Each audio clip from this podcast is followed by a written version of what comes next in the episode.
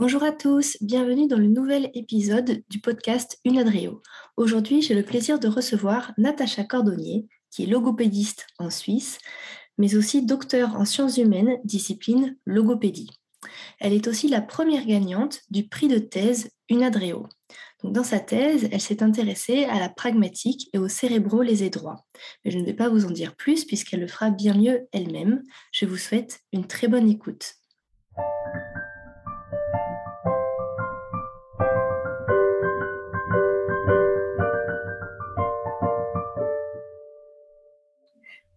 Bonjour euh, Natacha, merci beaucoup d'avoir accepté de participer à ce podcast, euh, cet épisode de podcast euh, pour l'UNADREO. Bonjour. D'abord, commencer l'épisode en te, souhaitant, en te disant euh, félicitations donc pour ce, pour ce prix de thèse. Je suis super contente de, pouvoir t'interviewer et que tu puisses nous en dire un peu plus. Que tu pourrais, euh, donc dans un premier temps, effectivement, bon, te présenter très brièvement et rappeler à, tout le monde euh, quel était ton sujet de thèse et où est-ce que tu, tu as été encadré et par qui? Merci beaucoup ben, pour les, pour tes mots et de m'avoir invité dans cette série podcast. Donc, euh, moi, j'ai fait des études euh, d'orthophonie ou de logopédie en Suisse à l'université de Neuchâtel et euh, j'ai terminé mes études en 2014. Suite à ça, j'ai tout de suite travaillé en milieu hospitalier, donc plutôt en aphasiologie. Et en 2016, j'ai eu la chance de pouvoir démarrer une thèse, donc un doctorat en co-tutelle entre l'université de Neuchâtel en Suisse, sous la direction de Marion Fossard, et euh, l'université d'Aix-Marseille en France sous la direction de Maud Champagne-Lavaux. Donc c'était une thèse à 50% et euh, à côté j'ai continué à travailler à 40%, euh, toujours en milieu hospitalier. Et dans le cadre de ma thèse, donc je me suis intéressée à la compréhension de l'ironie et des requêtes indirectes non conventionnelles chez les individus cérébrolésés droits et traumatisés crâniens, avec l'idée de définir des profils cognitivo-pragmatiques de développer un outil d'évaluation et une prise en charge. Et donc, cette thèse, je l'ai soutenue en, octobre 2021. Super, félicitations encore pour, ce, titre de docteur. Et euh, effectivement, du coup, pour ce, sujet de thèse qui, pour le coup, est très, euh, très orienté clinique et du coup, je pense, va, va beaucoup intéresser ce que, j'aime bien, euh, bien demander aux orthophonistes, logopédistes, logopèdes euh, qui s'engagent dans des projets de recherche, c'est euh, finalement qu'est-ce qui les a attirés, qu'est-ce qui leur a donné envie de faire de la recherche, et, dans ton cas, pourquoi ce sujet, qu'est-ce qui t'a donné envie de travailler sur ce sujet? Oui, donc moi, ce qui m'a donné envie de faire de la recherche, ça vient vraiment de la clinique à la base. En fait, en travaillant en clinique, on se rend compte, je trouve, de tous les manques qu'il y a en termes d'outils, de prise en charge aussi. Et on n'a aussi souvent pas assez de temps, je trouve, pour aller lire des articles, euh, pour aller se renseigner un petit peu plus. Et ça, des fois, ça me frustrait un petit peu de ne pas avoir tout ce temps pour avoir plus une assise théorique plus solide. Et je trouvais que à ce niveau-là, le doctorat était très complémentaire avec la pratique clinique. Je trouvais vraiment qu'il y avait un côté où ils se nourrissaient l'un l'autre avec la pratique clinique qui me mettait vraiment dans le terrain, qui me montrait tout ce qu'on avait besoin, aussi comment euh, ça se passait réellement sur le terrain, et le doctorat qui me permettait d'aller fouiller un peu plus et d'aller apporter des choses que je trouvais qui manquaient en clinique.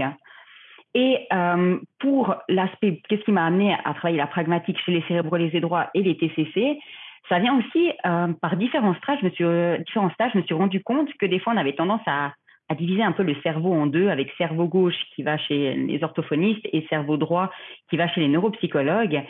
Et euh, c'est un, une scission qui m'a toujours un peu frustrée parce que je me dis que même si on a deux hémisphères, on n'a qu'un seul cerveau.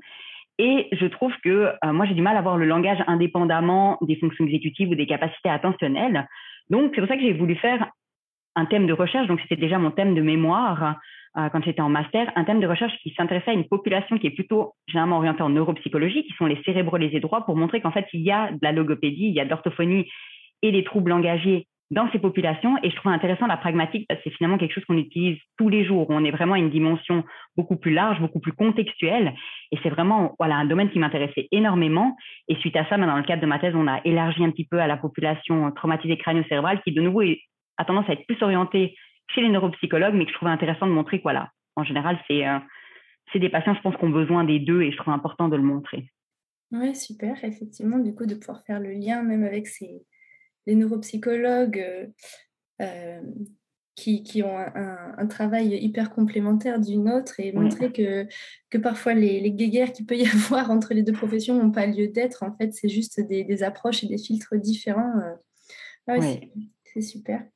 Et donc, du coup, ce sujet de thèse, quel était, euh, ton objectif ou quelles étaient tes, hypothèses et, comment tu les as testées ou comment tu as, euh, qu'est-ce que tu as mis en place pour atteindre tes, tes objectifs dans cette, dans cette thèse? Oui, donc un premier gros projet, c'était qu'on sait que les troubles pragmatiques et notamment les troubles de compréhension de langage non littéral sont souvent sous-tendus, ou on pense qu'ils sont sous-tendus par certains mécanismes cognitifs, comme la théorie de l'esprit, euh, les fonctions exécutives ou encore des difficultés d'intégration contextuelle. Ils n'arrivent pas à saisir correctement les indices qui leur permettent de comprendre que c'est non littéral. Et euh, mon idée, c'était d'aller mieux tester ces hypothèses explicatives en créant une tâche qui manipule en son sein ces différents mécanismes. Parce souvent, en fait, ce que j'ai remarqué, c'est que dans la littérature, pour voir l'effet de ces variables cognitives, on utilise des tâches très indépendantes l'une de l'autre. Donc, on leur fait passer des tâches pragmatiques et ensuite des tâches exécutives, puis on regarde si elles sont corrélées ou si voilà, il y a un lien entre les deux. Et moi, je trouvais beaucoup plus intéressant en fait d'aller manipuler ça dans les tâches, de se dire en fait, si un patient a des difficultés pragmatiques parce qu'il n'a pas la charge cognitive suffisante, parce qu'il a des ressources insuffisantes en mémoire de travail, autant en fait qu'on puisse mettre ça en évidence dans la tâche elle-même plutôt qu'en fait d'aller faire des tâches annexes de mémoire de travail. Donc ça, ça a été un grand pan de mon doctorat de créer une tâche qui manipule justement ces facteurs, où on joue sur des histoires qui sont littérales ou non littérales pour mettre en jeu la théorie de l'esprit, où on joue sur la longueur des histoires pour justement avoir les ressources cognitives qui sont plus ou moins importantes pour comprendre des histoires. Bah, c'est vraiment une tâche écrite qu'on a créée. Et de jouer aussi sur le contexte, sur les indices qu'on mettait dedans pour se dire est-ce que finalement, plus on met d'indices, plus les patients arrivent à comprendre le langage non littéral et moins on en met, est-ce que ça devient plus difficile? Donc ça, c'était vraiment le premier paradigme qu'on a fait avec différentes conditions d'histoire et des tests quand même neuropsychologiques pour regarder quand même s'il y avait toujours des liens. Et après, il y avait vraiment un versant beaucoup plus clinique dans mon travail qui était vraiment de développer un outil d'évaluation parce qu'à l'heure actuelle, les tests de compréhension de l'ironie pour les, adultes, en fait, il n'y en a absolument pas. Et pour les requêtes indirectes, on a le protocole MEC qui est plus un, un protocole de première intention, mais qui permet pas forcément de faire des hypothèses sur les hypothèses, enfin, sur les, les causes sous-jacentes et donc sur les pistes thérapeutiques. Donc, c'était un petit peu notre idée d'aller remplir un petit peu ce manque qu'il y avait à ce niveau-là et de voir si on pouvait rééduquer aussi ces troupes parce que là, à nouveau, on est euh, sur un parent pauvre de la recherche en orthophonie. D'accord. Et donc, du coup, vous avez inclus donc des cérébraux lésés droits. Euh, c'était uniquement trauma crânien? Oui, c'était, on avait 33 sujets. Je crois qu'on n'était pas tout à fait à moitié-moitié. On était à une vingtaine d'individus traumatisés crânio-cérébraux. Et puis, je crois justement 12, 13 euh, individus cérébraux lésés droits. Et puis, on a eu euh, des sujets contrôle pour les comparer avec euh, ces 33 sujets ECC et CLD. Et on avait aussi un plus grand panel finalement de sujets contrôle pour tout ce qui était normalisation du test. Et donc, du coup, ton, donc ton, ton premier euh, projet, c'était des histoires et euh, les patients devaient donc lire ces histoires et ensuite ils avaient des questions de compréhension euh, pragmatique, si je puis dire, en lien avec, en lien avec ces histoires. C'est ça? Oui, tout à fait. C'est des histoires, par exemple, ben, on a deux personnes qui vont pêcher, puis soit ils pêchent énormément de poissons, ils nassent en de poissons, ou alors ils pêchent pas du tout de poissons. Puis à la fin, il y a un personnage qui dit à l'autre, ah ben, le repas de ce soir sera copieux. Et donc, selon s'ils ont pêché ou non des poissons, par exemple, l'énoncé sera non littéral, dans ce cas-là ironique, ou sera vraiment littéral, ils, ont, ils auront vraiment un repas copieux. Et c'est ce qu'on demandait aux participants de dire, ben, quand le personnage il dit ça, qu'est-ce qu'il veut dire? Pour voir en fait si les participants étaient capables de comprendre qu'en disant ça, le personnage en fait veut signifier soit la même chose ou soit quelque chose de différent. Et, donc, et ces tâches-là, ce sont les mêmes que vous avez utilisées après dans votre euh, batterie euh, d'évaluation? Exactement. Au début, on a fait une grande tâche qui avait 36 histoires. Donc, 36 histoires, comme je disais, avec ces six conditions, selon que les histoires étaient longues ou pas longues, avec des indices ou sans indices. Et euh, donc, on a réutilisé vraiment les, les mêmes histoires qu'on a utilisées dans notre étude pour voir un peu ces profils. Et après, on a aussi créé une version courte parce qu'on trouvait que 36 histoires, c'était long à faire passer, sachant qu'il y en a 36 pour la tâche d'ironie et 36 pour les requêtes indirectes. Donc après, on a fait deux tâches avec les 12 histoires qui semblaient le mieux fonctionner pour mettre en évidence des troubles. Et on a créé deux tâches euh, qui semblent être plus pertinentes pour la clinique. D'accord, super. Et tu disais donc qu'il peut y avoir trois facteurs qui peuvent influencer sur, sur la, la, pragmatique. Donc tu disais les fonctions la théorie de l'esprit et je sais plus le troisième. L'intégration contextuelle, ouais. Ah voilà, l'intégration contextuelle, merci. Et du coup, ça, ça, a montré quelque chose de particulier sur ces... est-ce, que, est-ce que les profils étaient assez hétérogènes entre les patients ou est-ce que tu avais... Oui, donc nous, on s'est vraiment intéressé, on sait que ces populations sont extrêmement hétérogènes. Donc, c'était important pour nous de faire des, analyses qui prenaient en compte cette, hétérogénéité. Et donc, on a utilisé des, analyses assez spécifiques à cette hétérogénéité qui ont montré différents sous-groupes de patients. Donc, en fait, on a pu faire des petits groupes de patients. Ce qu'on a montré, c'est qu'environ un tiers des patients n'ont pas de difficultés. Ça, je pense c'est important déjà de montrer que pas tous en ont et qu'il y a un bon tiers qui performe comme les sujets contrôle. Et après, par contre, dans nos sous-groupes, ce qui était intéressant, c'est qu'on a vu qu'il y avait un sous-groupe qui avait souvent des difficultés plutôt au niveau exécutif et de théorie de l'esprit. Et ces, patients avaient souvent de la peine à comprendre le langage non littéral. Donc, ils avaient tendance à être très littéral et indépendamment du contexte. C'est-à-dire qu'on mette plein d'indices, pas d'indices, que les histoires mmh. soient longues ou pas. Finalement, c'est des patients qui prennent l'énoncé comme il est et ils le prennent au premier degré. Mmh qui était intéressant aussi, c'est qu'on avait un deuxième groupe qui, lui, avait aussi des difficultés de théorie de l'esprit, mais qui, cette fois-ci, l'amenait plutôt, en fait, à surinférer. Donc, ils avaient tendance à avoir de l'ironie ou euh, des requêtes indirectes où il n'y en avait pas. Donc, on voit finalement plutôt un profil de surinférence.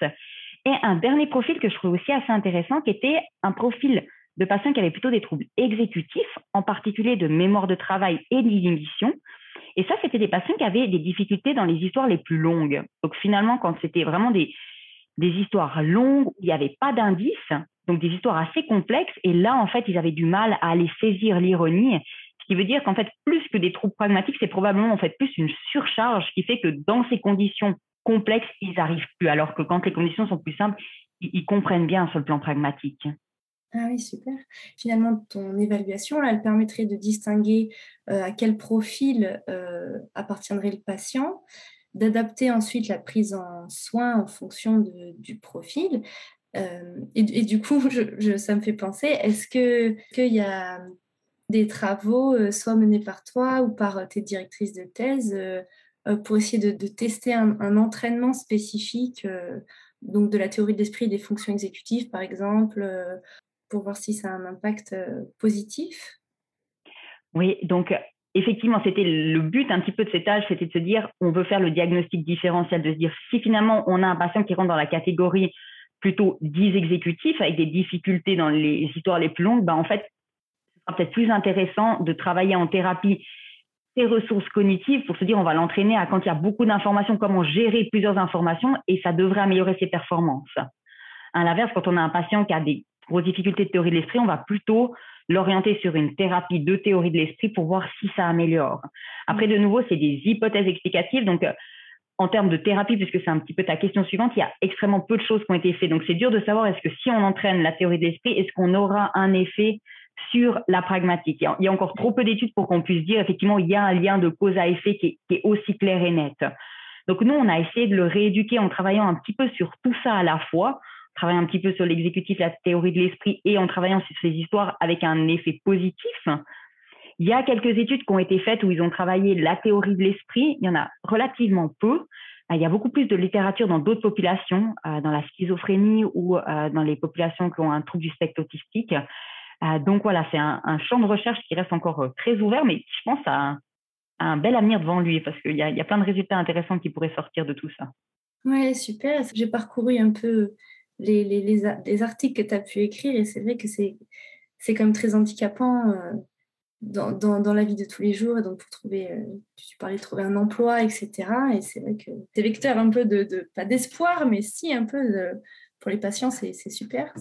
Oui, c'est vrai qu'il y a plusieurs, plusieurs revues qui sont sorties en montrant que c'est, c'est un handicap assez important, ces troubles de la communication et notamment ces troubles pragmatiques en termes de, de relations dans les, la vie familiale, dans les, la vie sociale, en termes de reprise professionnelle. Euh, les individus traumatisés crânio-cérébraux qui ont des troubles de la communication ont aussi plus de chances de, de partir aussi dans, dans l'illégalité avec des actes. Mmh. Voilà. Donc, y a, y a, ça fait vraiment du sens, en fait, d'aller creuser ces prises en charge. Oui. Et alors, du cette batterie, est-ce que elle, elle, a vu le jour déjà ou, est-ce que tu sais quand c'est qu'elle sera qu'elle va sortir ou où est-ce que vous en êtes? Ça doit intéresser. Oui.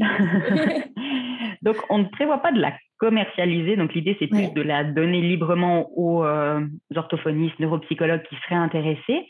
Donc en fait la version longue a déjà fait l'objet d'une publication euh, donc euh, dans Archives of Neuropsychology, où on a vraiment, du coup, on a des données au niveau de la validation, différents types de validité, fidélité, et on a des normes préliminaires auprès de 102 sujets sains. Donc, ce qui permet vraiment, en fait, en nous écrivant, en m'écrivant un mail, moi, j'envoie le matériel, donc vraiment les consignes, le, en fait, après un fichier euh, PowerPoint qui permet d'administrer la tâche, la cotation, et on a des normes, ce qui permet déjà de bien l'utiliser. Et euh, la version courte n'a pas encore fait l'objet d'une publication, puisqu'à l'heure actuelle, on a commencé à la normer auprès de 121 sujets contrôle, puis on aimerait encore étoffer un petit peu pour euh, voilà, avoir des normes un peu plus solides. Mais euh, les personnes qui m'écrivent, en fait, je leur envoie déjà, en général, quand elles me demandent la version longue, j'envoie également la version courte avec des normes qui ont été calculées déjà sur ces 120 sujets sains, en sachant que c'est pas beaucoup, mais comme il n'y a pas d'effet de l'âge ni du niveau de mmh. scolarisation ou du sexe, en fait, c'est on compare notre patient à ce gros groupe de 121 sujets. Donc, ça fait finalement un groupe qui est assez conséquent euh, pour comparer. Donc, euh, donc voilà. D'accord, bon, bah, super, c'est génial. Et donc, j'ai une dernière petite, euh, petite question. Qu'est-ce que tu projettes pour l'avenir? Est-ce que, est que tu, donc, tu souhaites rester dans la recherche? Est-ce que tu souhaites aussi continuer en clinique? Et à quel endroit? Donc là, effectivement, depuis janvier 2022, j'ai commencé un post-doctorat à l'université euh, de Neuchâtel, toujours, euh, sous la direction de Marion Fossard, qui est toujours en, fait en parallèle d'une activité clinique. Donc c'est toujours un post-doctorat à 60% et une activité clinique en hôpital à 40%. Et euh, là, je suis en train d'essayer d'obtenir un financement pour pouvoir faire un, deuxième post-doctorat de deux ans en Australie, avec l'idée de perfectionner mon anglais. Peut-être que vous l'avez vu quand j'ai le journal que c'était pas, il y avait une marge d'amélioration sur mon accent anglais. Donc l'idée d'améliorer un petit peu mon anglais et euh, de m'intéresser aussi à une autre population. Donc l'idée ce serait de rester dans le champ de la pragmatique, de la cognition sociale, mais dans des pathologies plutôt neurodégénératives. Et d'une fois que j'aurais fini euh, ce post-doctorat, donc l'idée ce serait là, je serais obligée de lâcher la clinique au moment où je ferai ça. Mais après, sur le plus long terme, j'aime idéalement, j'aimerais vraiment garder les deux parce que comme je l'ai dit en début d'entretien, pour moi, vraiment, c'est une vraie plus-value de, mener les deux en parallèle. Je pense que pour un domaine comme pour l'autre, il y a des bénéfices à tirer des deux côtés. Donc, si j'arrive à, garder les deux, idéalement en Suisse, parce qu'effectivement, j'ai mhm. aussi ma vie familiale qui est, qui est en Suisse, ma vie amicale et tout ça. Après, voilà, on sait que quand on, se lance dans un parcours comme ça, il faut aussi être prêt à bouger. Donc, euh, s'il faut bouger encore un petit peu, euh, je le ferai encore pendant quelques années. Euh, mais voilà, avec un objectif à long terme plutôt en Suisse. Bon, bah super, bah, du coup, on te le souhaite. Et si tu pars en Australie, il faudra nous dire, tu organises un, séminaire et on vient tous passer des vacances en Australie. Je prends bonne note. super, bah, en tout cas, merci encore euh, d'avoir, euh, d'avoir accepté de participer à ce podcast. Encore une fois, félicitations pour, euh, pour ton, ton prix de thèse, bien mérité. C'est gentil, avec grand plaisir. Et puis je te souhaite un bon été. Merci à toi aussi, merci à tous. Merci.